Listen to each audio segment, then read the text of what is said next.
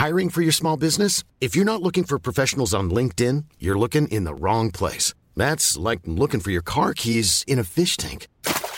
LinkedIn helps you hire professionals you can't find anywhere else, even those who aren't actively searching for a new job but might be open to the perfect role. In a given month, over 70% of LinkedIn users don't even visit other leading job sites. So start looking in the right place. With LinkedIn, you can hire professionals like a professional. Post your free job on linkedin.com slash people today. Le Rendez-vous Tech résume l'actu tech, internet et gadgets en une heure environ tous les mardis. Vous écoutez ici la version de rattrapage qui en condense l'essentiel en une dizaine de minutes le vendredi pour ceux qui ont eu une semaine un petit peu chargée. Si vous voulez les analyses les plus pertinentes et les plaisanteries les moins réussies, c'est la version complète qu'il vous faut. Bonne écoute le premier sujet qu'on va évoquer, c'est effectivement le fait que Apple ait atteint la capitalisation euh, boursière la plus haute d'une entreprise américaine euh, de l'histoire. C'est pas forcément surprenant que les sociétés de la tech aient euh, encore gagné en capitalisation. C'est le cas d'ailleurs de Amazon, de Facebook, de Microsoft et d'autres qui ont eu des records de capitalisation élevés.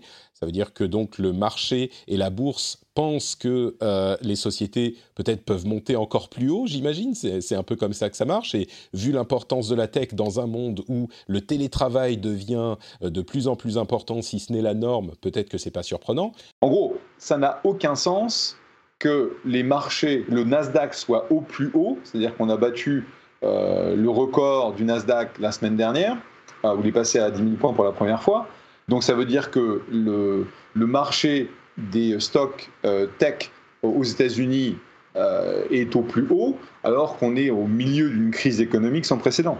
Et, toutes les boîtes seront impactées. Je veux dire, il n'y a pas, il a, aucune façon de regarder les résultats 2020 des boîtes et de ne pas voir des baisses de 5% euh, ici, 20% là, du revenu, des prospects, etc., etc. Donc il y a une décorrélation totale entre la réalité économique et la réalité euh, du, euh, du des marchés financiers. Pourquoi? Bah, C'est parce que la, la, Fed américaine a, mis en place un, système de liquidité sans précédent. Donc, ils ont, en gros, ils ont imprimé des billets comme, comme ils n'ont jamais fait. Et les marchés, en gros, s'attendent à ce que les stocks financiers, pardon, les stocks tech bénéficient. Les actions, hein. quand tu dis stock, ça veut dire actions. Oui, des actions.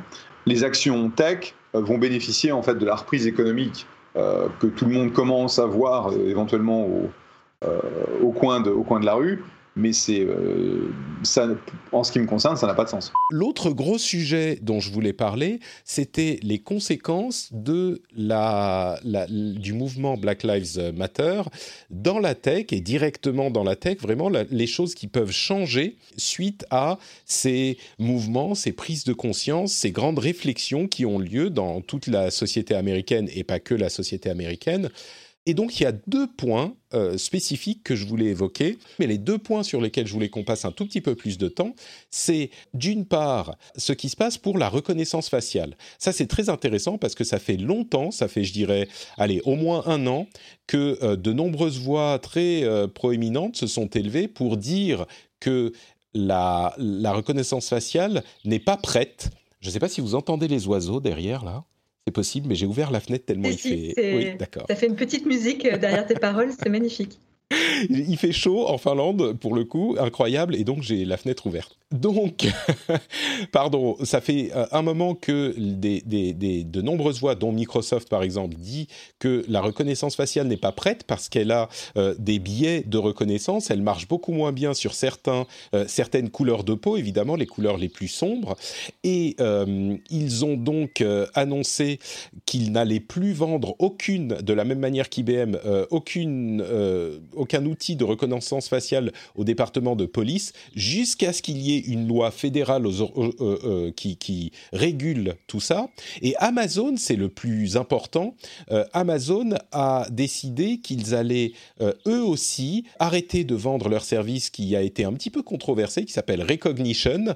Ils vont arrêter de le vendre pendant un an parce que, euh, et je dis qu'il est controversé parce que c'est justement l'un des services qui continuait à être utilisé par les services de police, alors qu'il est clairement établi que la reconnaissance faciale fonctionne beaucoup moins bien sur euh, bah, les personnes de couleur, comme je le disais.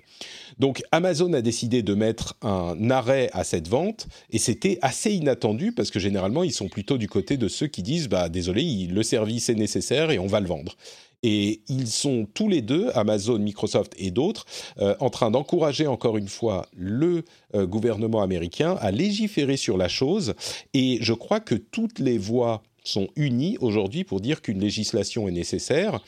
Et ce qui est vraiment surprenant, c'est le fait qu'Amazon rejoigne ce chorus. Et ça, c'était inattendu. L'autre mouvement qui est notable, c'est le mouvement qui vise à revoir certains termes qui sont utilisés fréquemment dans la tech, euh, des termes qui ont une connotation culturelle chargée, comme les termes de euh, maître et esclave. Dans la hiérarchie des appareils, on parle souvent de euh, disque dur, maître et, esclave, ce genre de choses. On pense aussi au blacklist, whitelist, liste blanche, liste noire, ce genre de choses. Et donc les réflexions vont vers euh, simplement l'idée de prendre de nouveaux termes. Il y en a plein qui sont faciles à implémenter, comme euh, par exemple pour remplacer master and slave, on peut imaginer euh, branche enfin principale et accessoire ou enfin il y a plein de, de primaire secondaire. Primaire secondaire, tout à fait. C'est d'ailleurs des termes qui sont parfois utilisés. Il y en a plein. Et de nombreuses personnalités de la tech sont en train de réfléchir à la manière dont on peut implémenter ces changements. La reconnaissance faciale, c'est un sujet assez euh, passionnant. Ça fait quand même euh, maintenant euh, quelques années quand même qu'on signale et que beaucoup de groupes et associations signalent les dangers que représente la reconnaissance faciale avec ses biais inhérents où en fait la technologie ne fait que reproduire les biais dont elle est nourrie par, par les humains qui sont faillibles. Euh, euh, et, donc, je trouve que c'est vraiment une, démarche assez intéressante, finalement, vu que le gouvernement, euh, entre guillemets, est à la traîne sur ce sujet, que des entreprises qui commercialisaient cela y réfléchissent à deux fois. Le fait d'avoir quelqu'un de African American ou de noir abattu par la police, c'est quelque chose, c'est une réalité qui se passe quasiment tous les jours, ou tous les deux jours, ou tous les trois jours aux États-Unis. C'est extrêmement fréquent. Euh, cela dit, cette, euh, cette fois-ci, euh, on a vraiment l'impression de, voir un, un, impact et une amplitude que j'ai jamais vu en, 20 ans de vie aux États-Unis. Donc ça veut dire que j'ai entendu des, des, dizaines ou des centaines de, Noirs se faire tuer par la police, parce que malheureusement ça arrive tellement super souvent. Et, et cette fois-ci, George Floyd, c'est vraiment différent la PlayStation 5, Sony a annoncé les jeux qui allaient arriver avec la console. Ils ont présenté de nombreux jeux et le design de la console. Alors, il y aurait plein plein de choses euh, à dire dessus, mais si vous êtes vraiment intéressé par le sujet, je vous recommande d'aller écouter le rendez-vous jeu dans lequel on a fait un, résumé analyse de euh, cette conférence, de cette présentation euh, où on a tout passé en détail, mais en gros, le plus important, je crois, c'est qu'il y aura deux consoles, une version avec lecteur de Blu-ray et une version sans lecteur de Blu-ray, donc entièrement numérique. On l'attendait pas, mais c'est assez logique. Ça n'avait pas du tout leaké, mais c'est assez logique que certains euh, n'aient plus besoin de médias physiques euh, et puis avec, et la connexion qu'il permet et puis surtout, ça pourrait permettre à Sony d'avoir une console à un prix un petit peu réduit, euh, ce qui est évidemment important dans le lancement de nouveaux produits. Donc ça, au niveau des produits, c'est assez intéressant à noter. Entre parenthèses, elle n'est pas disponible encore maintenant. Hein. Si vous suivez pas l'actu du jeu vidéo, elle sort. On n'a pas la date ni le prix, mais euh, elle sort euh, autour de la fin de l'année, donc sans doute fin octobre, novembre, quelque chose comme ça. Twitter fait des changements. On a un, changement qui a été annoncé, en tout cas qu'ils sont en train de tester. Que il vous propose, si vous voulez retweeter quelque chose sans avoir cliqué sur le lien du tweet, il vous met un petit message pour vous dire euh, vous ne semblez pas avoir lu cet article ou plutôt êtes-vous sûr d'avoir lu cet article? Peut-être par ailleurs êtes-vous sûr de vouloir retweeter sans avoir lu l'article? Euh, ils sont en train de tester ça sur Android. Je trouve ça bon c'est un petit peu euh, comment dire paternaliste mais je trouve ça pas si mal comme idée évidemment, on peut quand même tweeter la chose, mais je trouve ça pas mal comme idée. Je ne sais pas si vous vous sentiriez euh, frustré que Twitter vous dise Eh, t'as pas lu l'article, Marion euh, Est-ce que tu es sûr que tu veux retweeter quand même sans avoir rien compris à ce, ce dont il s'agissait? J'aimerais beaucoup, beaucoup avoir les, les, données, les stats sur le nombre de personnes qui retweetent sans, sans cliquer sur les liens. C'est vachement compliqué en fait de savoir si quelqu'un a effectivement lu l'article ou pas. D'accord. Bah, c'est juste si tu l'as cliqué, si as cliqué dessus dans Twitter. Hein, c'est voilà, juste ça. C'est ça. C'est la seule façon parce que on a, on a une boîte qui s'appelle Scroll euh, qui, qui est en gros un, espèce de Netflix pour le monde de la, euh, des médias. Et en fait, savoir si un article que tu lis, tu vois, dans un browser, dans un autre, en cliquant sur Twitter, en cliquant sur euh, Facebook, etc., c'est vachement compliqué parce que chaque chaque programme ouvre une instance de son browser. Donc c'est un, un, truc assez compliqué. Donc j'aime bien l'idée. En gros, tout, tout, ça, c'est l'espèce de guerre euh, que Twitter a déclaré à la désinformation et en gros à, à Donald Trump. Euh, donc, parce qu'il y a beaucoup de gens qui, euh, y compris lui, qui vont retweeter des trucs qu'il n'a pas lus. Et donc, ils se disent, bah, on va essayer d'éduquer notre, notre base installée, ce qui, ce qui est louable, mais pratiquement parlant, euh, je serais curieux de savoir s'ils font ça pour n'importe quel type de contenu ou du contenu qu'ils considèrent étant comme, euh, tu vois, euh, potentiellement euh, qui, qui, amènerait des divisions. Tu vois, si tu, si mm. de retweeter une, une, une, recette de cuisine, je ne sais pas s'il devrait te dire que tu n'as pas lu la recette de cuisine.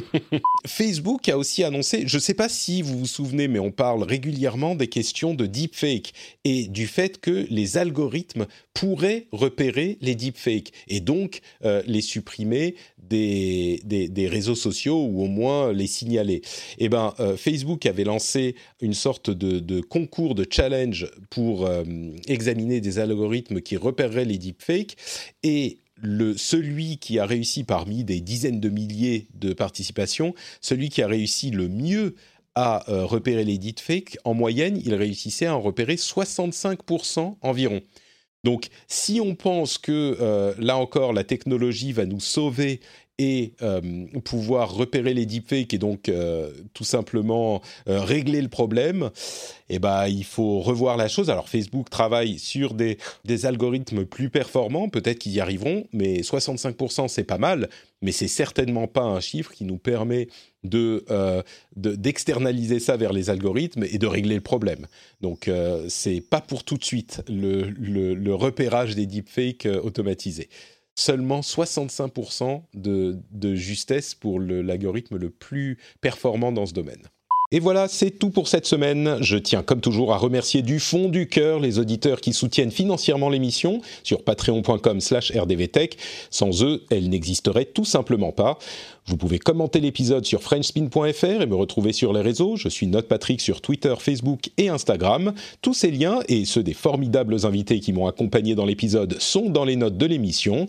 Je vous fais de grosses bises et je vous donne rendez-vous la semaine prochaine. Ciao ciao